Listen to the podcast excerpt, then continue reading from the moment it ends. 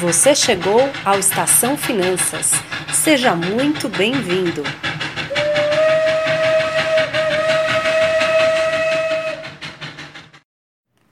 Olá, eu sou a Ana Breda. E eu sou a Ana Rutz. Bem-vindo ao Estação Finanças.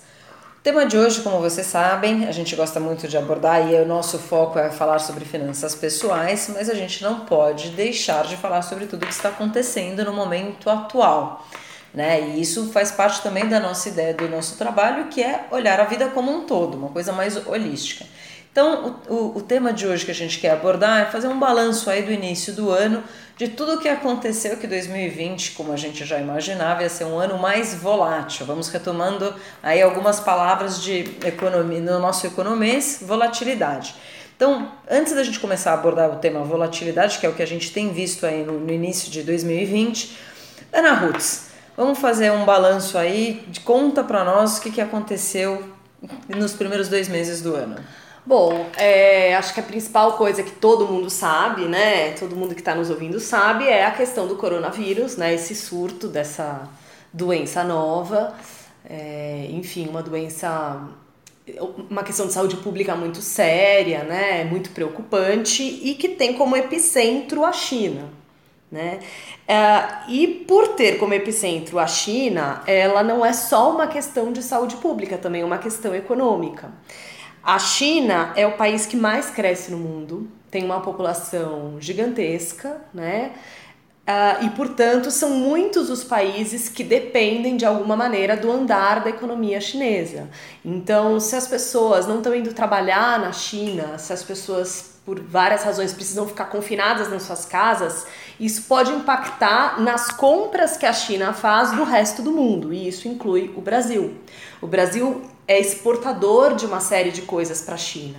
Aqui vale a pena a gente explicar um pouquinho, né? Na estrutura uh, econômica brasileira, a gente tem produtos que a gente vende para os outros países, que chama exportação, e produtos que a gente compra de outros países, que chama importação.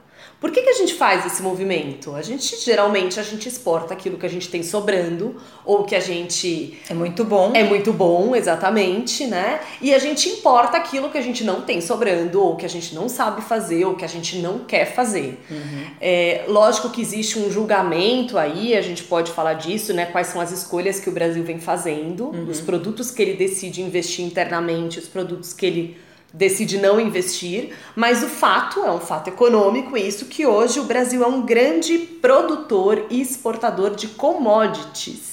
Outra palavra aí, economês, commodities. É, faça um glossário aí de economês, né?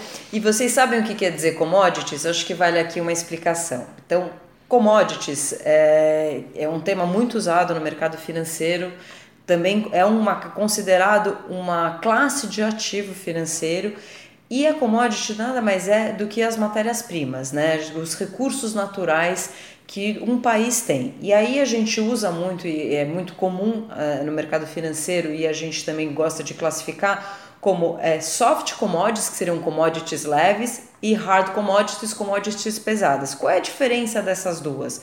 As soft commodities são todas as matérias-primas que derivam de coisas agrícolas. A gente está falando soja, açúcar, é, enfim, feijão, é, café. café. uma série de coisas. As hard commodities a gente já considera outros é,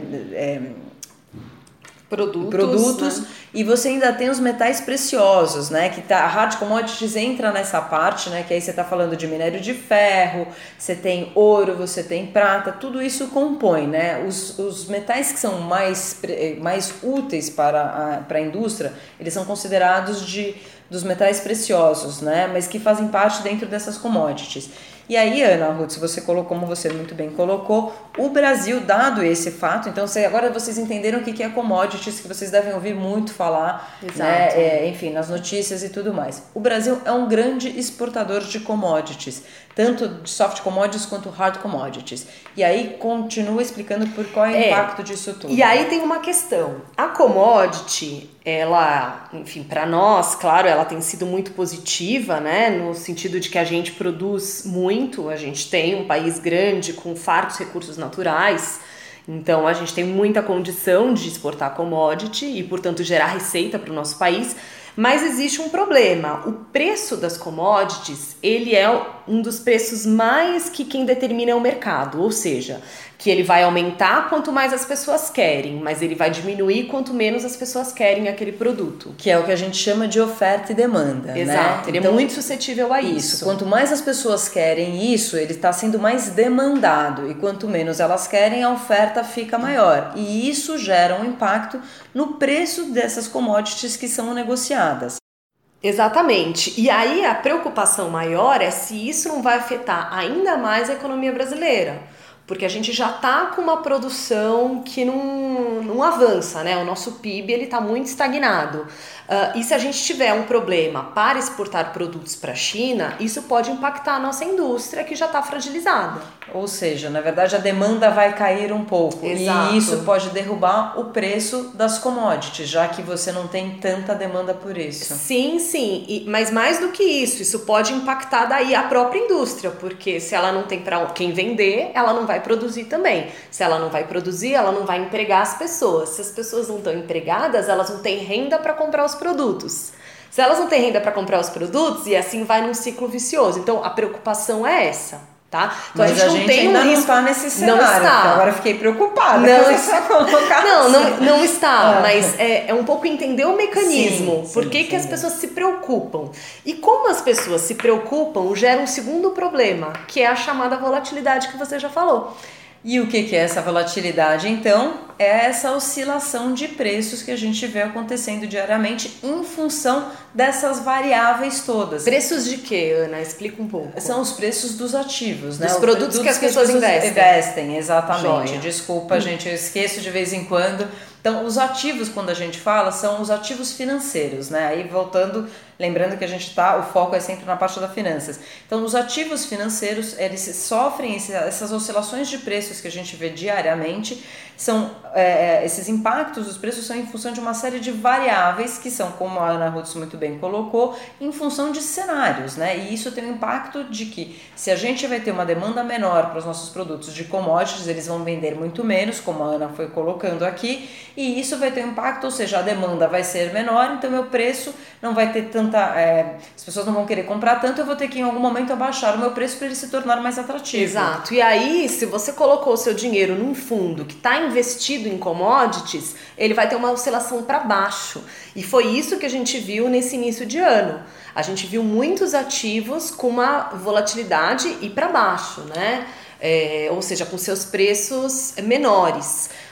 É, agora, volatilidade, eu estava antes falando das coisas catastróficas que podem acontecer, mas que a gente acha que não vai acontecer, mas volatilidade ele é uma coisa, inclusive, que positiva até. pode ser positiva, né? Mas ela, ela, é, ela é descolada daquilo que vai mesmo acontecer. Ninguém tem bola de cristal. Ela é uma coisa que tem a ver muito com as expectativas das pessoas, com o medo das pessoas, com o emocional, com o emocional, exatamente. É, com certeza. Então, é, por que, que isso é importante para o investidor como eu e você?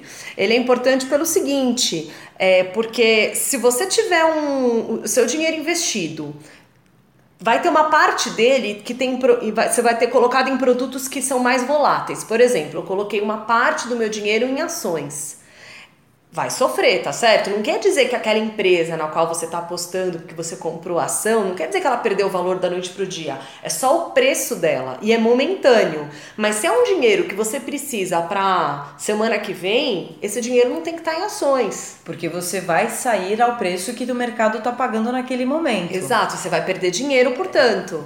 Então, esse dinheiro da. A gente sempre fala isso, né? O dinheiro do colchão financeiro, o dinheiro da emergência, ou o dinheiro que você simplesmente vai usar daqui a pouco, ele tem que estar num ativo aí bem guardadinho, uh, que renda pouco mesmo, mas que seja uma renda fixa, que seja garantido. Por isso que a gente insiste tanto, e vocês vão nos ouvir falar sempre, na questão do planejamento, né? Então, a hora que você planeja, entende as suas necessidades ou seus objetivos, o que você pretende fazer com aquele dinheiro é, é, muito importante esse planejamento e essa organização para justamente aquele recurso que você vai colocar, que a gente é, considera mais para longo prazo, onde você pode ter uma volatilidade, uma oscilação maior de preço, não vai impactar em nada o teu dia a dia. Exato. Na verdade, essa oscilação ela pode ser, assustou muita gente no começo do ano, a gente sabia que não em função do coronavírus, mas em função até de um ano passado muito positivo de uma maneira geral, né? E até muitas quedas também de que aconteceram esse, esses dois meses é, iniciais,